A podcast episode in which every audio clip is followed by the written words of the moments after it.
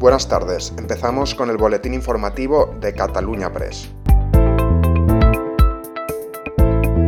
Tras la conquista por parte de los talibanes de Afganistán, 20 años después de que fueran expulsados del poder en una ofensiva lanzada por Estados Unidos con apoyo internacional, la incertidumbre y el caos se han apoderado del país afgano.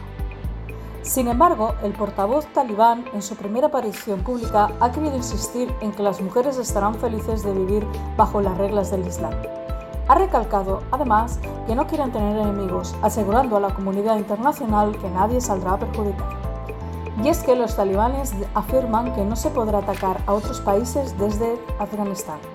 Mientras, Facebook ha prohibido los perfiles de los talibanes y de aquellos que los apoyen o alaben en esta red social, además de en WhatsApp e Instagram.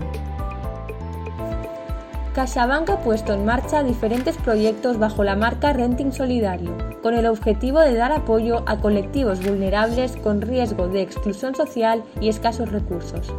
A través de estas modalidades, las entidades sociales podrán disponer de bienes de equipo o tecnología para su uso propio o para el uso de sus beneficiarios, con el objetivo de contribuir a la reducción de la brecha digital y a la digitalización de instalaciones. Colau fracasa al imponer que el 30% de todas las obras nuevas de Barcelona sean viviendas de protección oficial. En 2018, el Ayuntamiento de Barcelona aprobó una normativa que obliga, excepto en contadas ocasiones, a dedicar un 30% de todas las obras de nueva creación y grandes reformas a vivienda asequible. Desde la Asociación de Promotores de Cataluña aseguran que lejos de ayudar, en el caso de la ley del 30%, los objetivos del consistorio no se han conseguido. El presidente de la mencionada asociación, Xavier Villajoana, relata a Cataluña Press que el número de licencias solicitadas con la inclusión del 30% se podrían contar con los dedos de una mano. La Policía Nacional ha detenido a un varón por estafar más de 30.000 euros al solicitar créditos usurpando identidades.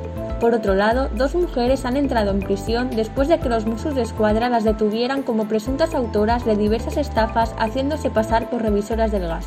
El cuerpo policial calcula que habían conseguido sustraer cerca de 43.000 euros a personas mayores que residían solas.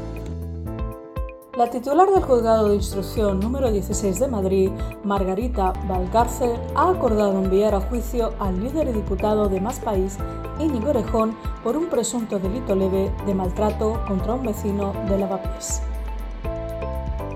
Y esto es todo por hoy, seguiremos informando.